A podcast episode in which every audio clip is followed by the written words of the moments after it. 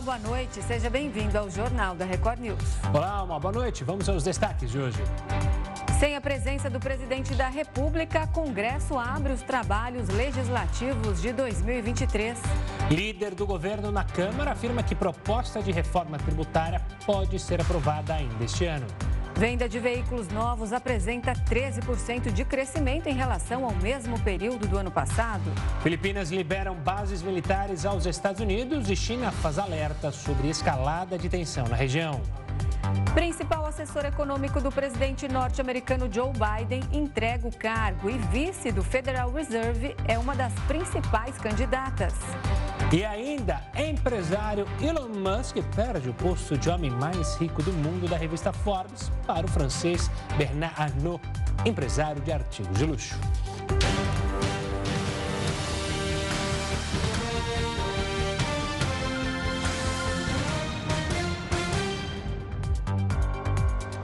O Congresso abriu os trabalhos legislativos de 2023 sem a presença do presidente Lula. A cerimônia de abertura dos trabalhos legislativos foi realizada nesta quinta-feira pelo Congresso Nacional. O presidente Lula não foi à abertura, mas enviou uma carta que foi entregue por Rui Costa, ministro-chefe da Casa Civil, e lida pelo primeiro secretário da mesa diretora, Luciano Bivar. Na carta, ele disse que espera contar com os parlamentares para aprovar novas medidas em áreas sindicais, além da reforma tributária. Depois de citar o ex-presidente Bolsonaro, o senador Marcos Duval voltou atrás e afirmou que a suposta proposta de golpe partiu do ex-deputado Daniel Silveira. O senador recuou das declarações sobre a suposta participação do ex-presidente Jair Bolsonaro em uma tentativa de golpe de Estado e de gravar ilegalmente o ministro Alexandre de Moraes do Supremo Tribunal Federal. O parlamentar afirmou a jornalistas nesta quinta-feira que o pedido para tentar gravar o magistrado partiu do ex-deputado Daniel Silveira em uma reunião que Bolsonaro estava presente. Após as declarações e a repercussão, Marcos Duval deixou em aberto a continuidade como senador da República. Ele havia afirmado que iria renunciar ao cargo, mas recuou da possibilidade. Inicialmente, em uma transmissão nas redes sociais, Marcos Duval havia afirmado que o ex-presidente tinha coagido ele na tentativa de derrubar o ministro Alexandre de Moraes e promover um golpe de Estado mas após a polêmica, o parlamentar minimizou a participação de Bolsonaro no episódio e afirmou que o ex-presidente não tentou impedir o plano encabeçado por Daniel Silveira. Duval disse ainda ter documentos que provariam a prevaricação de agentes públicos na invasão e depredação do Palácio do Planalto do Congresso e do prédio do STF no dia 8 de janeiro em Brasília. O senador apresentou uma proposta de abertura de CPI para apurar os episódios e, segundo ele, as provas só seriam reveladas na investigação. A Câmara dos Deputados aprovou a indicação do deputado Jonathan de Jesus para uma vaga de ministro do Tribunal de Contas da União. A indicação vai seguir agora para análise do Senado e, se confirmada, Jonathan de Jesus vai ocupar a vaga deixada pela ministra Ana Reis, que se aposentou no ano passado. Deputado desde 2011, Jonathan de Jesus está no quarto mandato parlamentar. O TCU tem entre as atribuições analisar as contas prestadas anualmente pelo presidente da República e fiscalizar a aplicação de recursos repassados pela União. E a Polícia Federal viu nesta quinta-feira o depoimento do ex-ministro da Justiça e ex-secretário de Segurança Pública do Distrito Federal, Anderson Torres. O repórter Alessandro Saturno traz os detalhes direto de Brasília. Boa noite, Alessandro. Suas informações? Oi, Gustavo. Boa noite para você, para Renata e a todos ligados aqui na Record News. Né? Brasília pegando fogo, como sempre, e dessa vez agora a gente vai falar sobre esse depoimento de Anderson Torres que acabou nesse instante, questão de minutos. A gente entrou com o jornal, o depoimento dele se encerrou. Foram mais de 10 horas de depoimento. O Ministério Público, inclusive, participou dessa oitiva que ocorreu aí com Anderson Torres. Lembrando que no primeiro depoimento ele ficou calado e agora, nesse segundo depoimento, que foi marcado, inclusive, pelo ministro Alexandre de Moraes, é, esse, esse segundo depoimento tinha sido marcado por uma data. Ele pediu adiamento justamente porque não tinha tido, segundo a defesa, acesso ao inquérito, né, a tudo que consta em relação a ele e agora ele prestou esse depoimento que aí, como a gente está falando, mais de 10 horas e não é possível que em mais de 10 horas ele tenha ficado em silêncio, né? Então a gente ainda não teve acesso ao depoimento dele na íntegra, mas é questão de horas para a gente saber né, qual foi a versão dada por ele em relação a tudo que aconteceu no dia 8 de janeiro, né, quando ocorreram os atos violentos nas sedes dos três poderes aqui em Brasília, estamos falando do Congresso, Palácio do Planalto e também Supremo Tribunal Federal.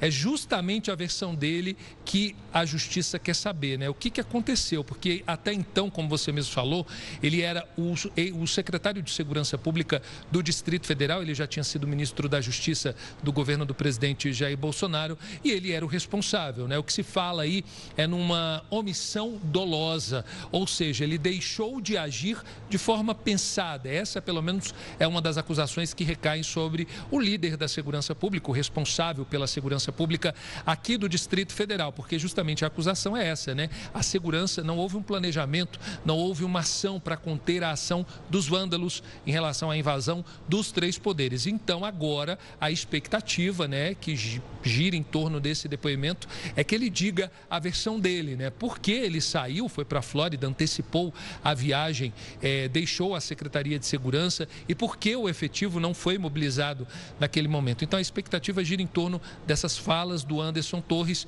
e apurando ali com algumas fontes da Polícia Federal, ele pode ter falado sim, dado informações e se explicado, né? Justamente é, dito a vez, dada a versão dele para os investigadores do que aconteceu naquele dia. Tá bom? Agora a grande expectativa é a divulgação desse depoimento para que a gente possa repassar a todos os telespectadores aqui da, da Record News e também né, para que a gente possa entender um pouco como que foi aquele turbulento 8 de janeiro, na visão, é claro, agora do ex-secretário de Segurança Anderson Torres. Gustavo, Renata, volto com vocês. Tá certo, então a gente aguarda a divulgação do conteúdo desse depoimento. Saturno, obrigada pelas informações. Uma boa noite para você. E o líder do governo na Câmara afirmou que a proposta de reforma tributária pode ser aprovada ainda este ano. De acordo com o deputado José Guimarães, a proposta de reforma tributária pode ser aprovada ainda em 2023. A declaração ocorreu após reunião com o presidente Luiz Inácio Lula da Silva e os demais vice-líderes do governo na casa. Na reunião participaram deputados federais de pelo menos nove partidos, que vão atuar como vice-líderes do governo. O ministro da Fazenda, Fernando Haddad, já informou que pretende apresentar a proposta de reforma tributária em duas etapas. A primeira, que seria enviada até abril, teria foco na mudança da tributação sobre o consumo. E a segunda parte, com expectativa para ser apresentada no segundo semestre, teria o foco nas mudanças dos impostos sobre a renda, a proposta de reforma tributária apresentada pelo governo federal traz mudanças significativas sobre o cálculo e o modelo de arrecadação, trazendo como principal objetivo o cálculo sobre o consumo das pessoas, simplificando, unificando alguns tributos federais em uma cota única. Com isso, facilita enormemente o processo, tanto para as empresas fazerem a gestão dos seus tributos e fazer o recolhimento de forma correta, como também para os instrumentos de fiscalização e controle dos governos, do governo federal e governos estaduais. Em reunião com representantes das indústrias de São Paulo, no fim de janeiro, Haddad garantiu que a reforma tributária já tem o apoio de 27 governadores. Com a expectativa de acelerar os processos, o economista Bernard App foi oficializado como secretário extraordinário da proposta de reforma tributária do governo. Ele já tinha ocupado uma função semelhante no Ministério da Fazenda de 2007 a 2009, no segundo mandato de Lula. Apesar do otimismo do governo, o pacote de medidas econômicas para equilibrar as contas públicas deve enfrentar resistências da oposição no Congresso Nacional. Em discurso durante a solenidade de abertura do ano legislativo, o presidente da Câmara, Arthur Lira, apontou que as pautas prioritárias neste ano serão a reforma tributária e o novo arcabouço fiscal da área. E olha, quem vai analisar com a gente a proposta de reforma tributária que pode ser votada este ano é a Débora Bizarria, economista e coordenadora de políticas públicas do Livres. Débora, uma boa noite, obrigado pela participação aqui conosco. falar sobre reforma tributária, a gente já escuta há pelo menos duas décadas. Dizer que é possível que ela seja votada esse ano dá a entender que há mais certezas do que incertezas na proposta. Você enxerga que a gente tem mais certezas do que será proposto do que será debatido? Ou ainda há muita incerteza naquilo que o governo promete trazer para o Congresso? Primeiramente, boa noite, é, Gustavo e Renata. É, obrigada por me receber. É, tem que responder essa sua pergunta em duas etapas. A primeira etapa é a questão da reforma sobre o consumo, como foi falado na matéria agora mais cedo. A PEC 110, que é uma das propostas de reforma que está no, no, Senado há mais tempo e foi proposta pelo Bernardo Api, que é o secretário especial de, da reforma tributária, já vem sendo debatida há bastante tempo, é, já tem o apoio de, dos 27 governadores, como foi falado também na matéria, então há algum grau de que há um acordo político para que ela seja aprovada. Né? Existem evidências de que isso vai melhorar muito a vida das empresas e, consequentemente, dos brasileiros como um todo. É bom falar esse dado. O Brasil é o país em que as empresas mais levam tempo para calcular quantos impostos, quantos impostos tem que pagar. Então, não é que a gente só paga muito imposto, mas a empresa leva 1.500 horas por ano para calcular quanto imposto tem que pagar para o governo. Né? É o país em que isso leva mais tempo é, muito mais que a Argentina, que Chile, que qualquer um dos nossos vizinhos. Então, isso precisa mudar urgentemente. E é, parece que há um acordo e um consenso. O que fica mais difícil de prever é a segunda etapa, que é a questão do imposto sobre a renda. Né? Tem várias propostas circulando há bastante tempo e é difícil saber qual caminho que o governo vai tomar. Débora, é, por que, que a, essa reforma tributária está parada há anos no Congresso e por que aqui no Brasil ela é tão complexa e tão burocrática? É difícil dizer por que, que o sistema chegou onde a gente chegou, né? Mas a gente tem vários impostos, né? Você tem PIS, COFINS, IPI, tem os estaduais, ICMS e ISS. Então, esses, esses impostos, eles vão caindo em cascata né, nas empresas e quanto mais complexo é o, a produção, né? Então, pensa num produto industrial. Quanto mais etapas ele passa, né, de transformação, mas o encargo vai ficando confuso e fica difícil até para a empresa saber quanto é que ela está pagando. Né? É difícil, como eu falei, dizer de onde isso surgiu, mas foi como a gente chegou aqui, num verdadeiro manicômio tributário, né? como o pessoal gosta de falar. E é, demorou muito porque havia uma dificuldade de convencer os estados de que era o melhor para o país. Porque pensa assim, como os estados têm controle sobre o ICMS, é, os estados conseguem competir por é, benefícios fiscais. Por exemplo, eu sou de um estado, eu quero gerar emprego no meu estado, então vou reduzir o ICMS para uma determinada indústria, vamos dizer, para a indústria automobilística. Então, essa indústria vai se instalar aqui.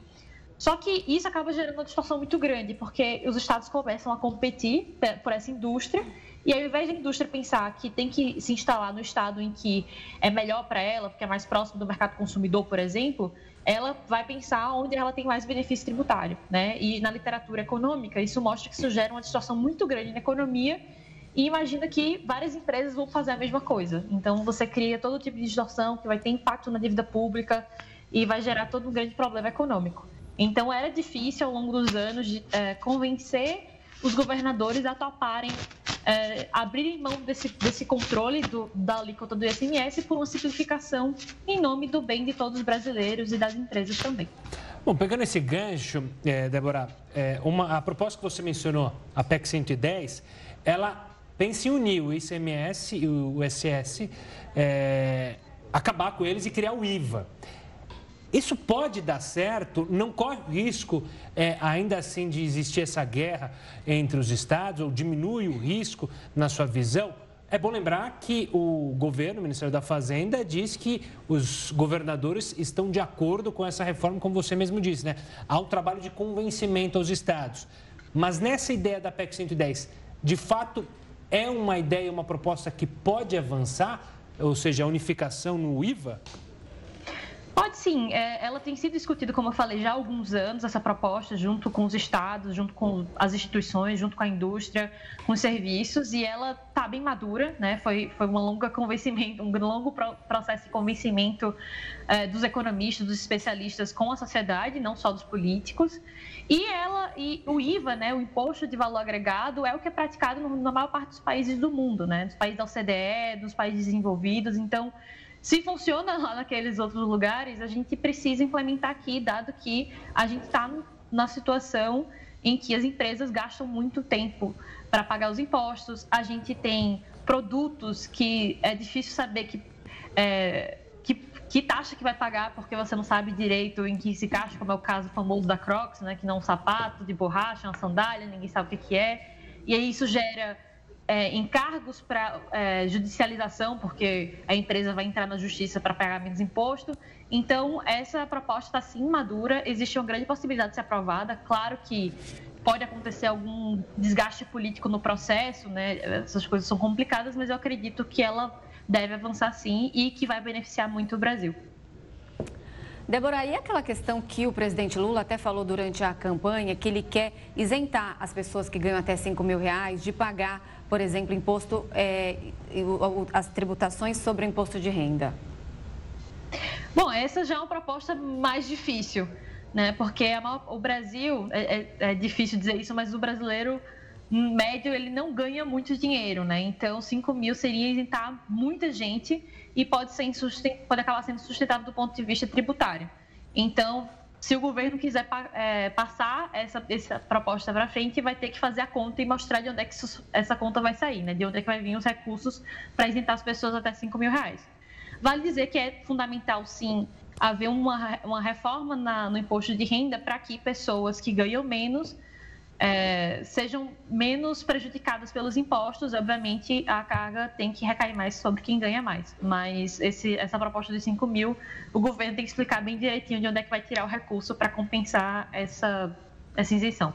Débora, uma das propostas ou um, aventadas é justamente tributar dividendos, né? Que o país, aqui no Brasil, a gente não tem essa taxação de dividendos. Eu queria que você explicasse por que, que a gente não tem isso ainda comparado a outros países e por que há uma resistência tão grande de justamente quem está no topo da cadeia em aceitar esse tipo de taxação, ou seja, taxar a renda. A gente taxa muito o consumo e aí, como você mesmo mencionou, acaba afetando justamente as classes mais baixas. E a classe que está em cima, o topo da pirâmide, olha torto para essa possibilidade de taxação de rendimentos? Então, você precisa fazer uma reforma para que não haja dupla taxação, né? Porque tem a taxação da empresa e aí muitas pessoas argumentam que, muitas dessas pessoas ricas argumentam que haveria uma dupla taxação, que você taxar a empresa e aí quando ela vai distribuir o, dividendo recairia é, sobre, a, vamos dizer, o investidor duas vezes, né? Então precisa fazer um, um redesenho né, desse tipo de imposto. E um que é muito polêmico é o que o pessoal chama de taxação de grandes fortunas, né? Que aí seria uma taxa sobre o estoque de riqueza, né? Que é aquele, vamos dizer, o que a pessoa acumulou ao longo da vida e não sobre o fluxo. E, é, e é, tende a ser essa discussão mais polêmica, porque em geral no, nos países do mundo, quando você aumenta essa taxação sobre o estoque, né? Como eu falei, é, a, a em geral, os ricos acabam movendo o estoque para outros países em que essa taxação é menor.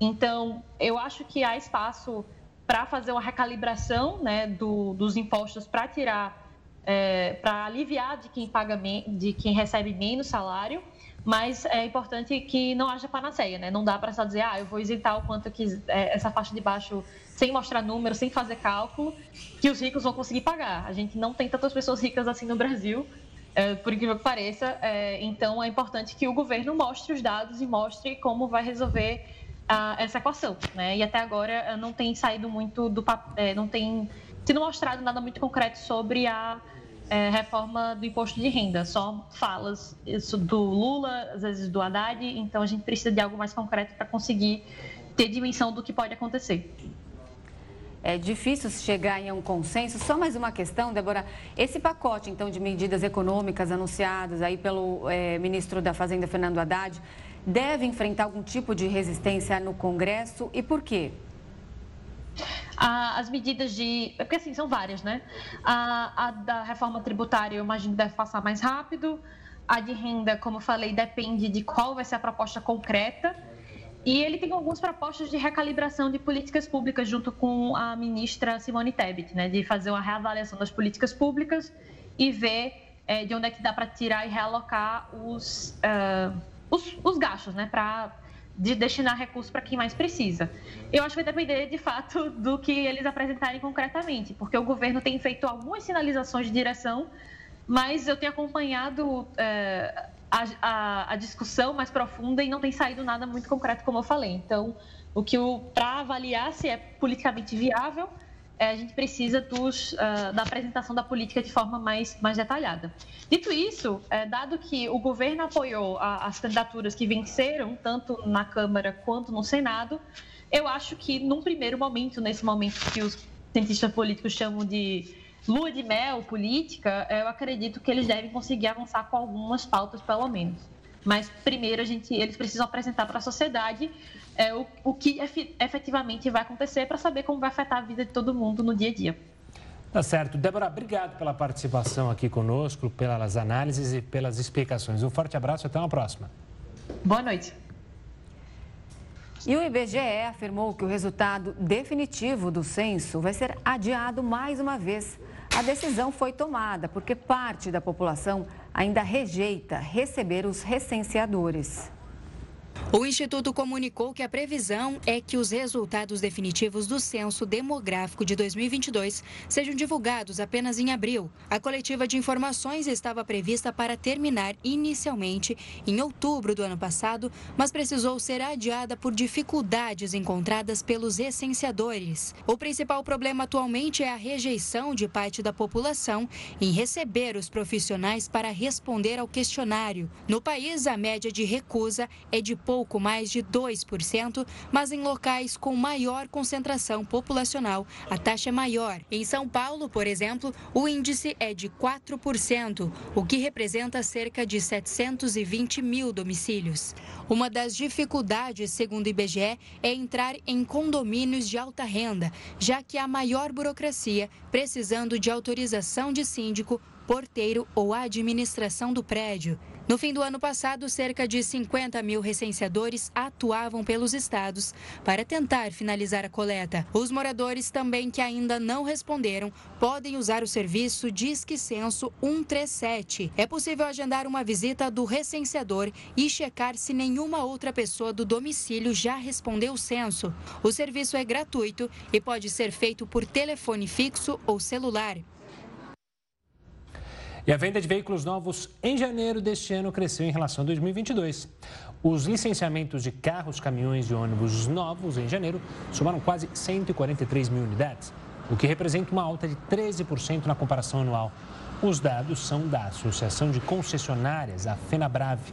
Ainda de acordo com os números, todos os segmentos mostraram quedas na comparação com dezembro, um mês que costuma registrar mais emplacamentos, mas que havia sido impactado no ano passado por causa das férias coletivas das montadoras e também pela Copa do Mundo.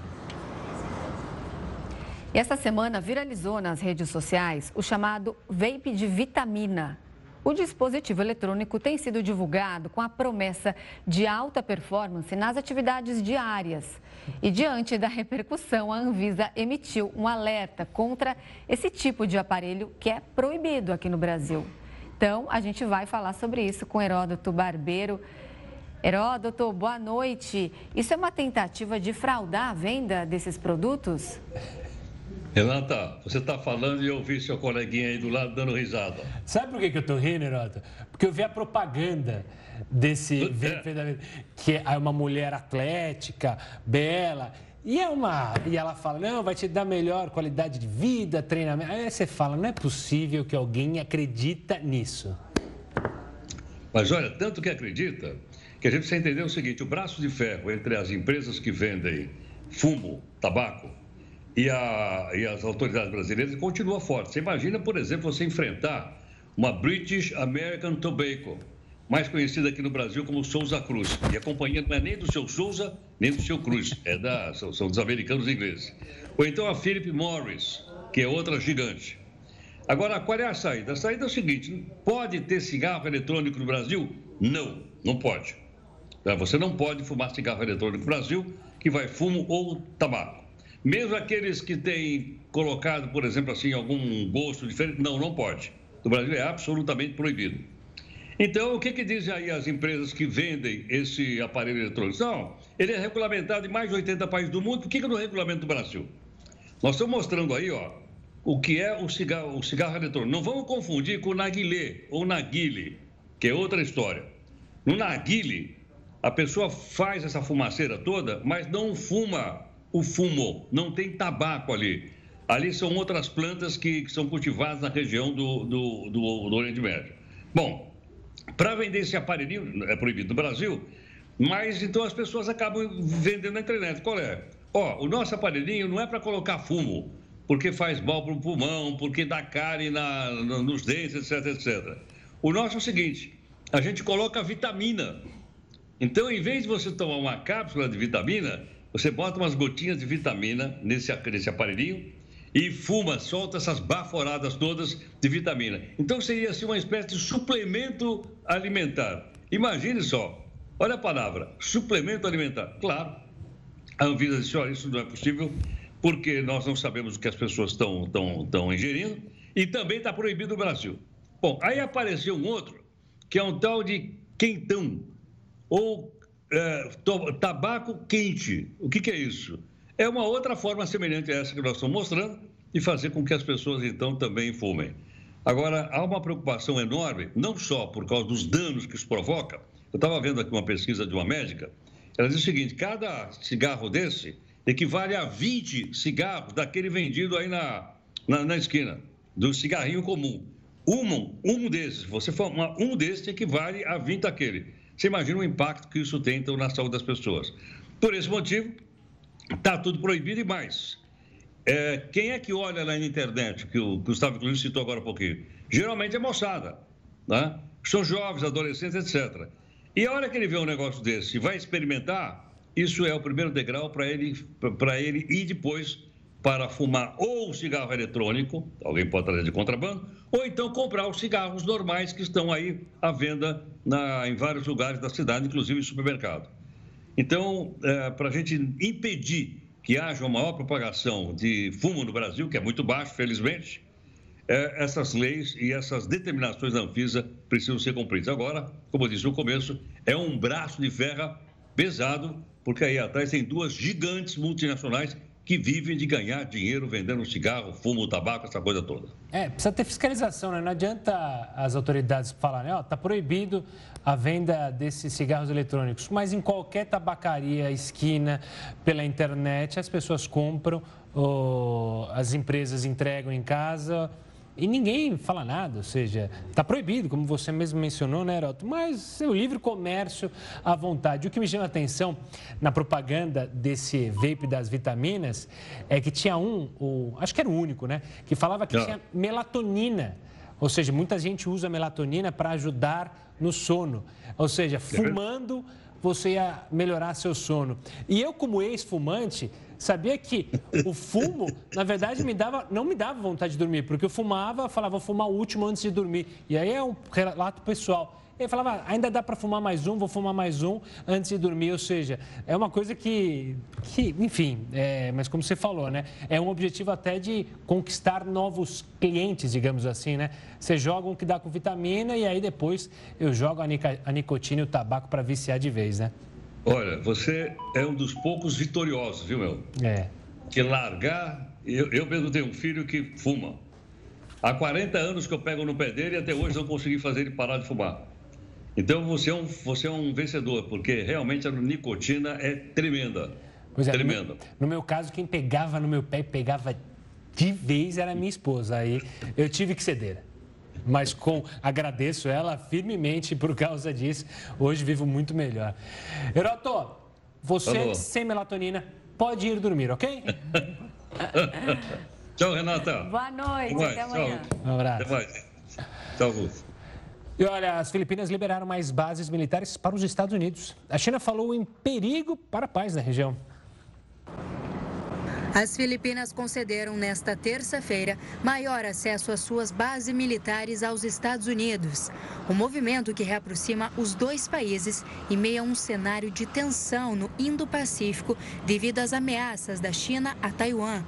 Os americanos ampliarão a cooperação em quatro instalações, elevando o total a nove, assim se tornando a maior presença armada dos Estados Unidos no arquipélago em 30 anos.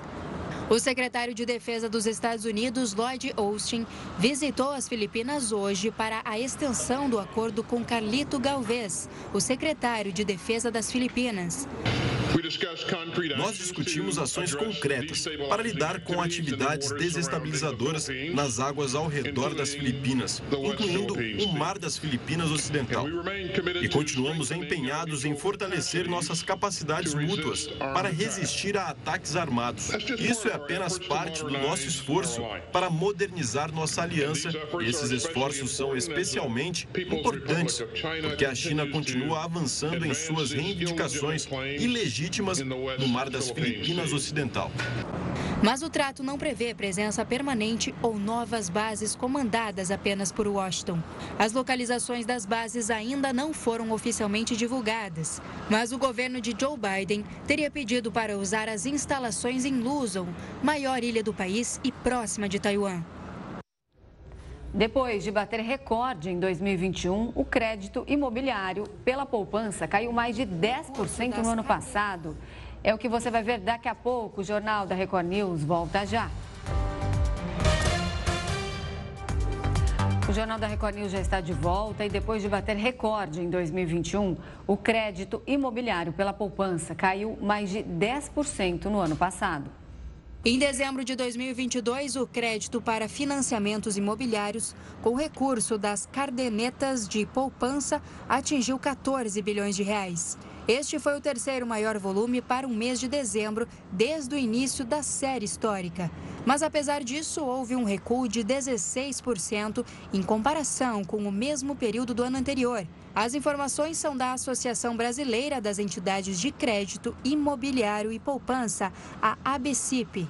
Durante todo o ano de 2022, o montante financiado pelo Sistema Brasileiro de Poupança e Empréstimo foi de 179 bilhões de reais. O valor representa uma queda de 13% com relação a 2021. Naquele ano, o mercado imobiliário bateu recorde em vendas. Já o financiamento pelo FGTS foi no sentido contrário, com alta de 27% entre 2021 e 2022 alcançando 61 bilhões de reais.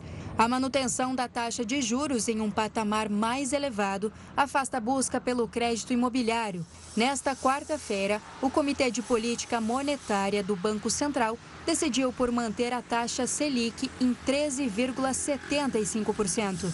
Apesar disso, a expectativa da ABCIP é que os financiamentos imobiliários neste ano tanto com o recurso da poupança quanto do FGTS, ultrapassem a marca de 220 bilhões de reais. Caso esta previsão se concretize, será uma queda de 8% com relação a 2022. E o Banco Central Europeu subiu a taxa de juros mais uma vez. O nível é o maior em 15 anos. A instituição europeia confirmou nesta quinta-feira o aumento de meio ponto percentual na taxa de juros. Essa foi a quinta alta consecutiva realizada pelo Banco Central. Com essa decisão, o índice de refinanciamento, que é o principal, está em 3% nos 20 países do grupo. Esse é o maior patamar da taxa de juros desde 2008.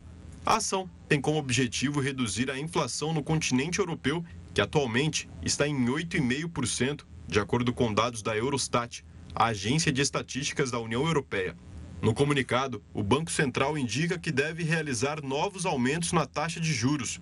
A previsão é que em março a instituição suba o índice novamente em meio ponto percentual. The Governing Council o Conselho do Governo manterá o curso de aumentar significativamente as taxas de juros em um ritmo constante e mantê-las em níveis suficientemente restritivos para garantir um retorno da inflação para a nossa meta de 2%. O principal assessor econômico do presidente americano Joe Biden entregou o cargo nesta quinta-feira.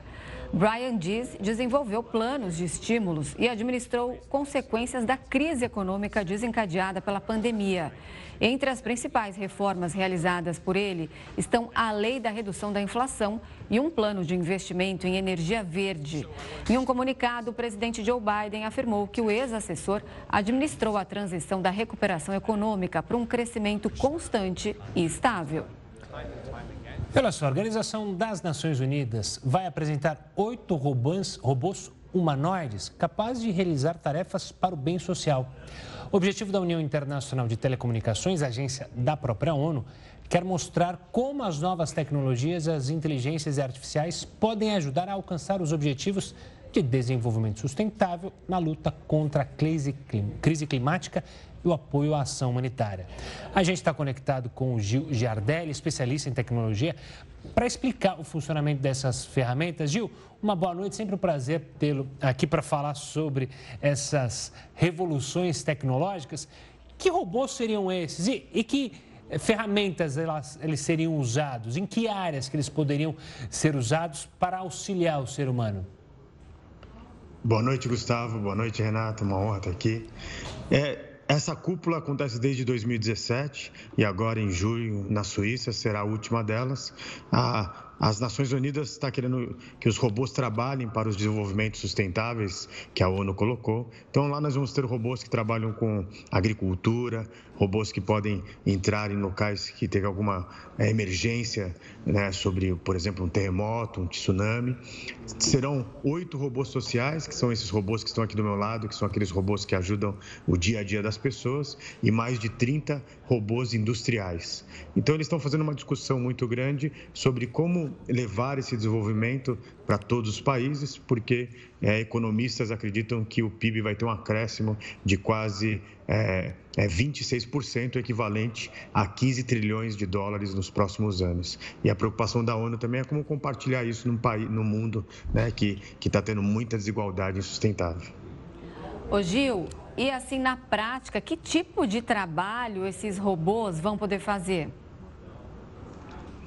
Por exemplo, um deles que está indo até lá, ele é muito forte, ele consegue carregar uma pessoa, né, ter uma, a sua alavanca de, de mão, consegue levantar até 500 quilos. Então, imagine que acontece né, um, é um terremoto, um tsunami, é difícil você mandar inicialmente as pessoas, esses robôs serão levados é, de helicópteros e ali farão os primeiros atendimentos.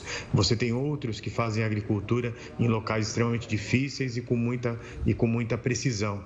Então, é, eles estão levando esses robôs para ajudar a achar água, a ajudar na agricultura em locais que têm uma mudança climática muito grande, como aquecimento ou como tempestades. Né? Então, esse robô que nós estamos vendo na tela agora, ele é um robô que ele consegue subir escadas, ele consegue levar medicamentos. É, é, e, então, você tem uma série de variedades que não vai substituir o humano, mas fazer aquele trabalho que é difícil para o ser humano, especialmente em grandes, em grandes catástrofes né, ambientais. Ô Gil, eu até anotei aqui porque eu achei interessante o comunicado da nova Secretaria-Geral é, dessa União Internacional de Telecomunicações da ONU, que fala que o objetivo, é, o interesse coletivo é moldar a inteligência artificial mais rapidamente do que ela nos molda. Eu achei interessante porque aparentemente a impressão que a gente tem, quem é leigo, é que a gente que molda a inteligência artificial. Mas pode ocorrer o contrário, ou seja, ela começar a moldar a gente e aí a gente vai para uma ficção. Mas eu achei interessante o destaque dela dessa preocupação em como lidar com a inteligência artificial, porque esses robôs eles podem tomar decisões, né? É, eles não, não é que eles tomam as decisões, é que é, como eles usam o melhor da inteligência humana, eles começam a ter mais liderança do que a maioria das pessoas que não estudaram para entender o que significa essa inteligência artificial. Então, é, a gente tem que fazer algo que seja compartilhado com todos, né? que não tenham países que já tem uma Suíça que está fazendo um mercado é, bilionário sobre robôs e, e, assim, novamente teremos essa divisão entre hemisfério norte e hemisfério sul.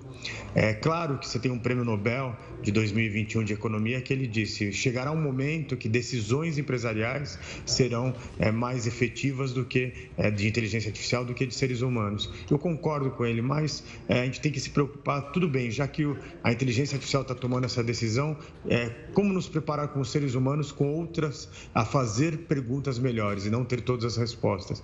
Então, não ser moldado por ela é porque existe um conceito que é chamado do Vale da Estranheza, que as pessoas começam a achar muito estranho os robôs entre nós. É, você tem alguns robôs que foram convidados para ir para essa cúpula que tem a fisionomia dos seus criadores, tem um do Japão que é igualzinho ao seu roboticista. Isso cria uma estranheza. E a pergunta que se faz: nós queremos que os robôs sejam exatamente iguais a nós ou sejam complementares e façam esses trabalhos de carregar pedras, de tomar decisões qual vai ser o, o processo médico numa catástrofe ambiental? Então, é, é uma discussão muito grande. E o interessante é que no ano passado, prevendo essa cúpula, 190 países assinaram, né, através dessa, dessa agência da ONU, é, o que seria a ética para a inteligência artificial. E um ponto que não foi ainda é, equacionado é que, e os países estão pedindo isso, que você não possa usar robôs que utilizem armas. Então o debate vai ser fantástico nesses próximos né, dois dias lá na Suíça. Ô Gil, é, como que esses robôs, eles são controlados? E eu queria também saber o custo disso. É algo assim astronômico?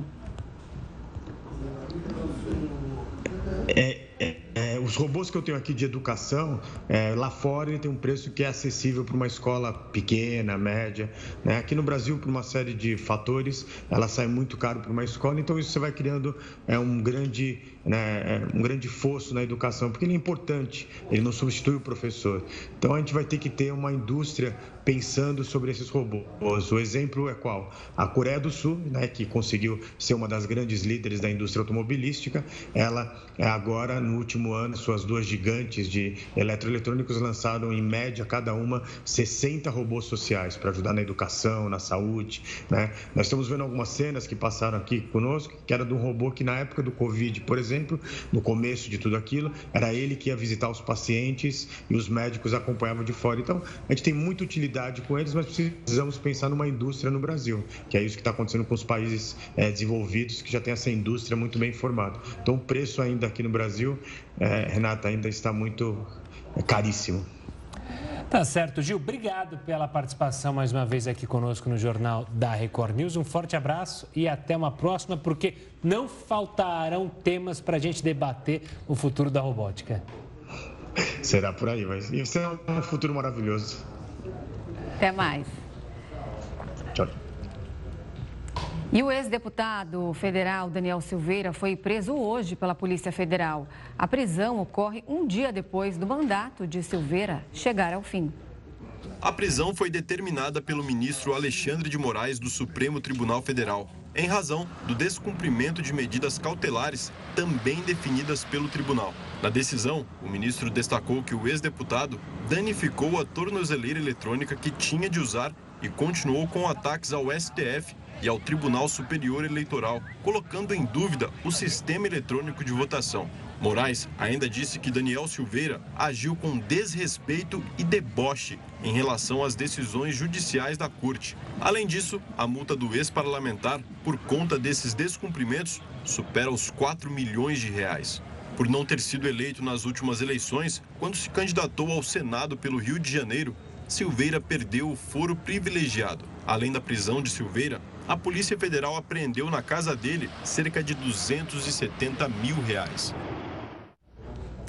E olha, informação que acaba de chegar sobre o depoimento do ex-secretário de Segurança Pública do Distrito Federal, Anderson Torres. A gente falava mais cedo no jornal com o Saturno. De acordo com a nossa equipe lá no Distrito Federal, Anderson Torres respondeu a todas as perguntas feitas pelos agentes.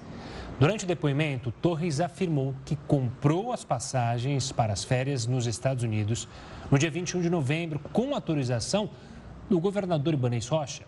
O ex-secretário disse também que cabia a ele planejar, organizar planos e distribuir funções, mas não fazer as operações de segurança em si. Vale lembrar que Anderson Torres é investigado por omissão dolosa e conivência nos atos de vandalismo do dia 8 de janeiro, quando extremistas invadiram e depredaram as sedes dos três poderes em Brasília. Dólar fecha a sessão desta quinta-feira em queda e está caminhando para a quarta semana consecutiva no vermelho. É o que você vai ver em instantes aqui no Jornal da Record News. Estamos de volta para falar do dólar, que fechou a sessão desta quinta-feira em queda e está caminhando para a quarta semana consecutiva no vermelho. A moeda norte-americana teve um recuo de 0,32%, vendida a R$ 5,00 e quatro centavos. Durante a sessão, chegou a ser negociada por R$ 4,94. O movimento vem depois de uma nova desaceleração na alta de juros dos Estados Unidos e da manutenção da Selic, taxa básica de juros, em patamar elevado pelo Banco Central, que favorecem o real. O tombo do dólar foi desencadeado, em parte, pela decisão do Federal Reserve Banco Central dos Estados Unidos de elevar a meta de taxa de juros em 0,25 ponto percentual, uma desaceleração em relação a aumentos anteriores.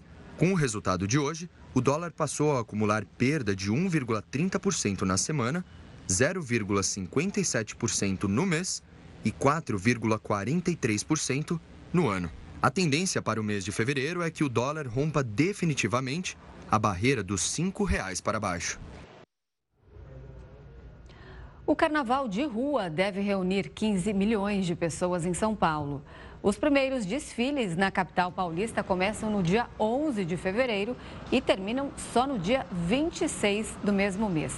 A previsão é que a cidade receba 511 desfiles, sendo 36 com expectativa de receber mais de 40 mil pessoas. Esses são aqueles conhecidos como megablocos. A capital vai contar com atrações como Luísa Sonza, Pocá, Leste Michel Teló. E para garantir a segurança dos eventos, a Prefeitura vai contar com 1.400 agentes da Guarda Civil Metropolitana e 300 viaturas, isso por dia, além de contar com apoio da Polícia Militar do Estado de São Paulo. Mais rápido intervalo, a gente volta já.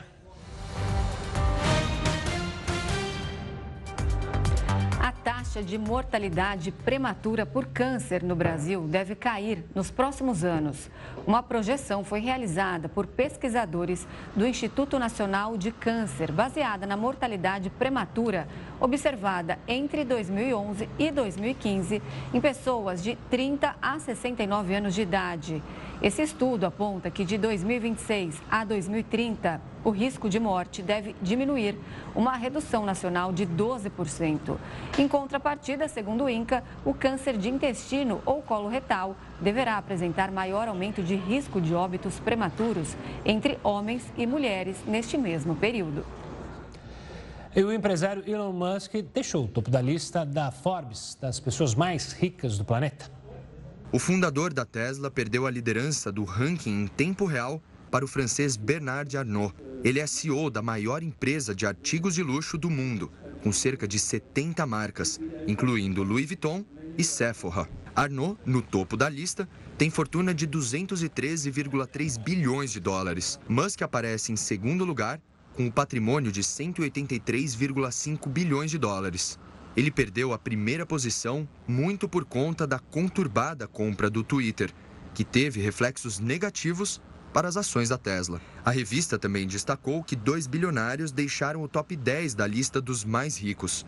O indiano Gutan Adani, do grupo Adani, que chegou a ocupar a terceira posição no ranking, agora está na 16ª colocação, com fortuna de 64,6 bilhões de dólares. Já Mark Zuckerberg presidente da Meta, holding do Facebook, Instagram e WhatsApp, caiu da quinta para a 22 segunda colocação, com 55,2 bilhões de dólares. O Brasil tem 55 pessoas na lista de bilionários da Forbes. O melhor colocado é Jorge Paulo Leman, que figura na centésima décima posição, com 15,8 bilhões de dólares.